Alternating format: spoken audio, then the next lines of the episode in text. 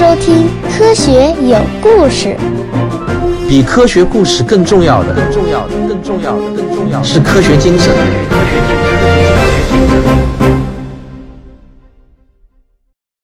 本期节目选自我的收费专辑《环球科学有故事》。二零一七年九月初，麻省理工学院的物理学教授、二零零四年诺贝尔物理学奖得主弗兰克·维尔切克来到上海，进行了为期一个月的访问和学术交流。环球科学杂志社的记者专访了威尔切克，他是我们这个时代最出色的物理学家之一，他也是量子色动力学的奠基人。这个理论啊，简称 QCD，是一个描述夸克和胶质之间强相互作用的标准动力学理论。它是粒子物理标准模型的一个基本组成部分。先给大家简单介绍一下这个理论啊。说实话呢，这个理论实在是太前沿了，我也没有能力啊搞得太懂。我只知道啊，量子色动力学是试图解决一些理论中的矛盾，例如啊，观察到的某一种由夸克组成的粒子。但是这个粒子呢，居然和广义泡利原理相矛盾。再比如，在粒子物理学中，一直有一个被称为夸克禁闭的谜题，这什么意思呢？就是大家知道啊，原子核中的质子和中子都是由夸克组成的，夸克是一种基本粒子。我们现在所有的物理观察都只能发现由夸克组成的粒子，而无法观测到单独的夸克的存在。这个呢，就让很多物理学家们感到很困惑，就把它称为夸克禁闭。那量子色动力学呢，就是试图在标准粒子模型中解决这些矛盾的理论。它可以看成是标准粒子模型的一个重要补丁。不管怎样啊，大家只要知道这是一个很牛的理论，那就好了。仅仅一个多世纪前，科学家曾经认为物理学大厦已经搭建完成了。但随后的一些重大发现，使得物理学啊进入了一片混乱。在后面的几十年时间中，物理学家们做出了非常杰出的工作，一个成熟、完整而且几乎适用于所有领域的模型，这也就是现在被称为标准模型的，被建立了起来。这个模型的正确性在接下来几十年中不断的得到验证。那在这部物理学的史诗中，韦尔切克是其中一个重要章节的主角。一九七二年，二十一岁的维尔切克和他的导师戴维·格罗斯发现，当两个夸克间的距离足够小的时候，它们之间的作用力会变得非常弱。这与大家的常识完全相反。维尔切克给这种现象起了一个名字，叫渐进自由。后来呢，他又把几个很重要的概念。例如轴子，还有非常出名的时间晶体，这些词汇引入到了物理学中，目的呢是帮助大家理解那些晦涩而精妙的理论。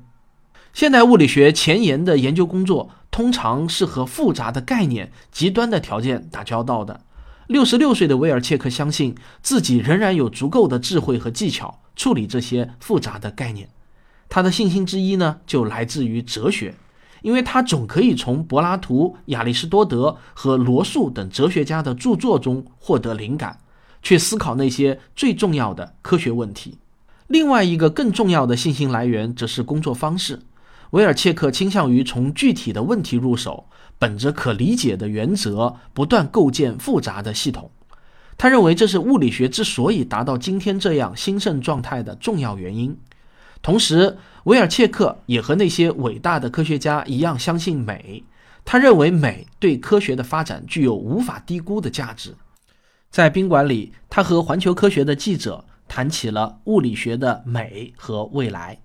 那么，下面呢，请允许我用第一人称来替维尔切克代言。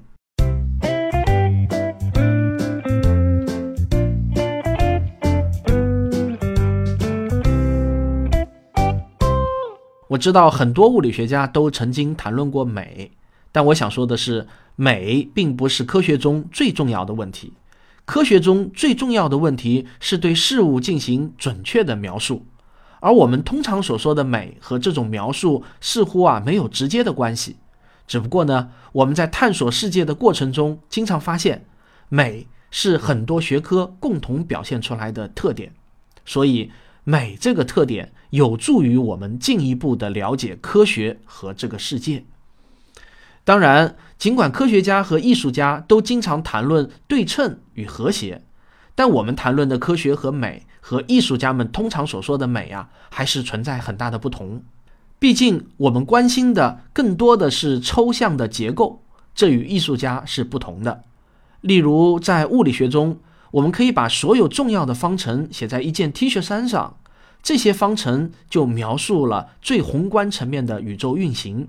也描述了最微观层面上的原子运动，这些事情体现出了两种非常深奥的美，其中之一是高度的对称性，只有这样才能用非常少的几个方程描述这个无比复杂的世界，而这本身就是一件非常非常美的事情。另一方面啊，如何用这组方程将这个复杂的世界展现出来，就像打开一个魔法盒子一样。这也是非常美的事情。我需要强调一点：我们说物理很美，因为它是建设性的。你从一个很小的点出发，去构建一个复杂的结构，用几个简单的公式去还原一个庞杂的世界，并且推动一系列伟大的想法变成现实，这本身啊是非常伟大的事情。当然，也就是很美的一件事情。我们可以举一个物理学之外的例子来说明这一点。这个例子就是分形。分形这个结构非常复杂，也非常美丽，但其实它可以用非常简单的几个方程来描述。换个角度看，我们竟然能用那么简单的描述来制造这么复杂而美丽的图形，这本身难道不是一件梦幻的事情吗？这里啊，我插一句：如果没有看过分形图案的听众，可以到我的微信公号中回复本期节目的代号 HQ 二八。我给大家放了一段分形图案中最著名的曼德伯罗集合图。注意啊，我放的这一段不是一个静态的图片啊，而是一个长达十六分钟的视频啊，你就会理解什么是维尔切克所说的梦幻般的美了。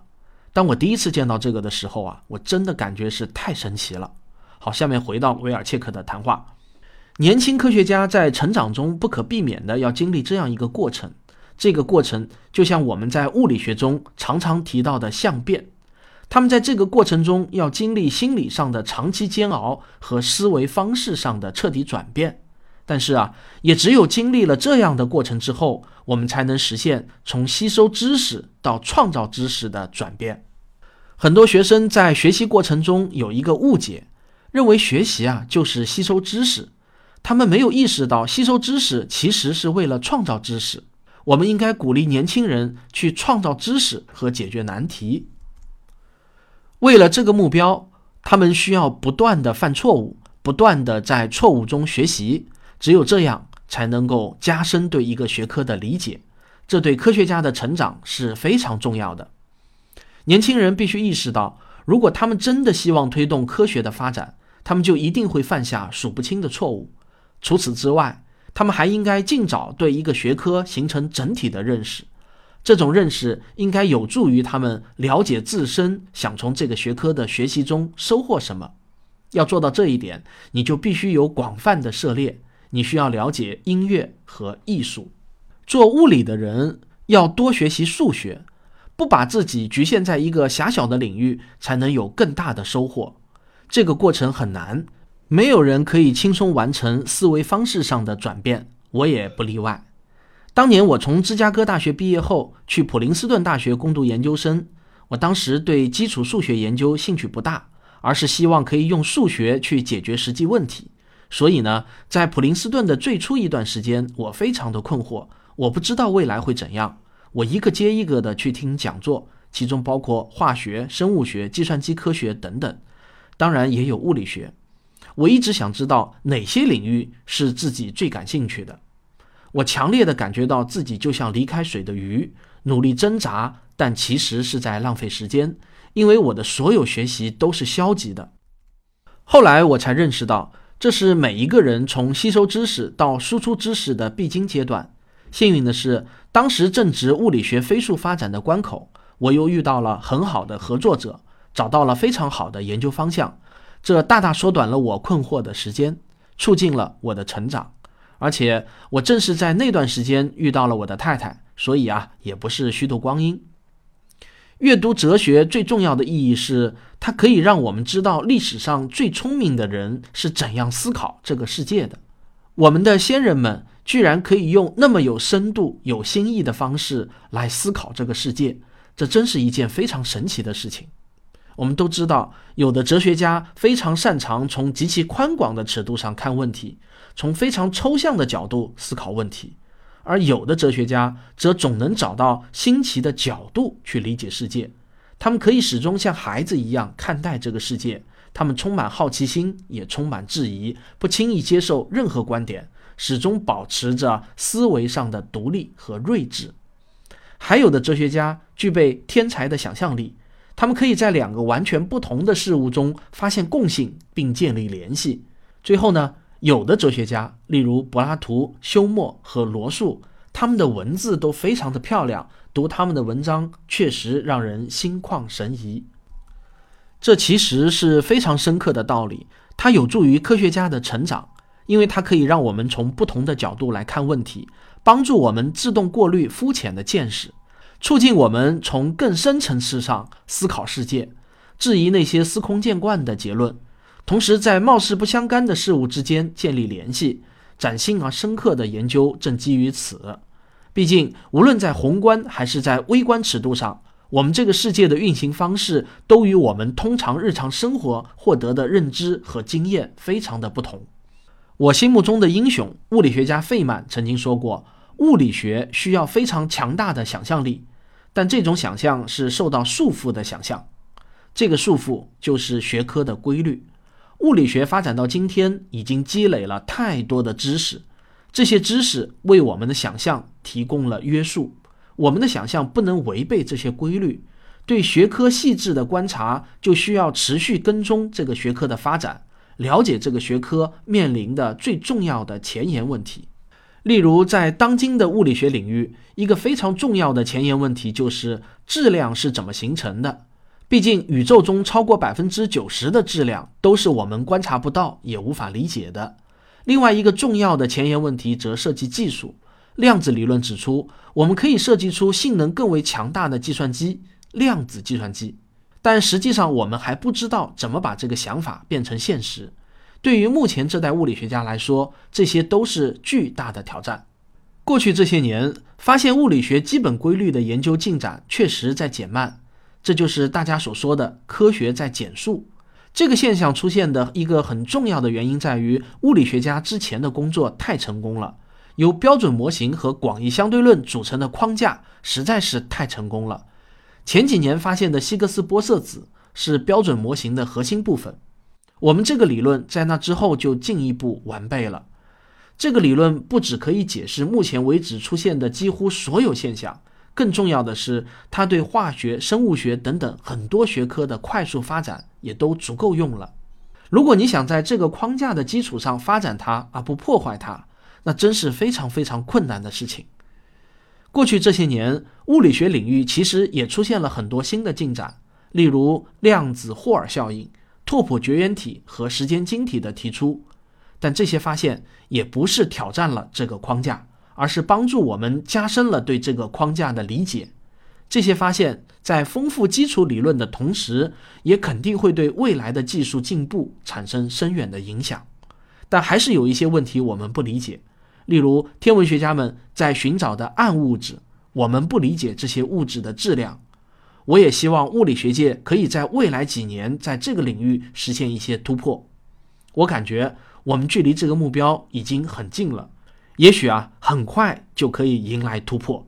当然，还在持续运行的 LHC 可能也可以为我们带来一些令人振奋的新发现，从而推动物理学的发展。关于量子计算机，我的看法是，现在的物理学界确实非常有热情，利用已经被发现的新理论去制造新的计算机，但这不可能一蹴而就。打个比方。如果我们把量子计算机的研制视为一场总里程为五十英里的旅途，那我们现在啊，可能才刚刚走过最初的两三英里，而且还是最简单的两三英里。随着旅途不断的深入，技术进步也会越来越困难。而我们现在甚至还不知道最主要的困难是在哪里呢？具体到大家非常感兴趣的量子计算的运用，如果这个应用是指解决新材料研发或者啊解量子力学方程等特定领域的问题，我想我们不用等待太久，最近几年也许就可以看到理想的实现。但如果应用是指目前的个人计算机这样的通用计算机，我想科学家和工程师们还有太长太长的路要走，我想至少也还要二十年的时间，我们才能看到通用量子计算机的出现。当然，我们也有可能永远也等不到这一天。好了，以上就是诺贝尔物理学奖得主威尔切克的访谈实录。感谢您收听本期的环球科学有故事，我们下期再见。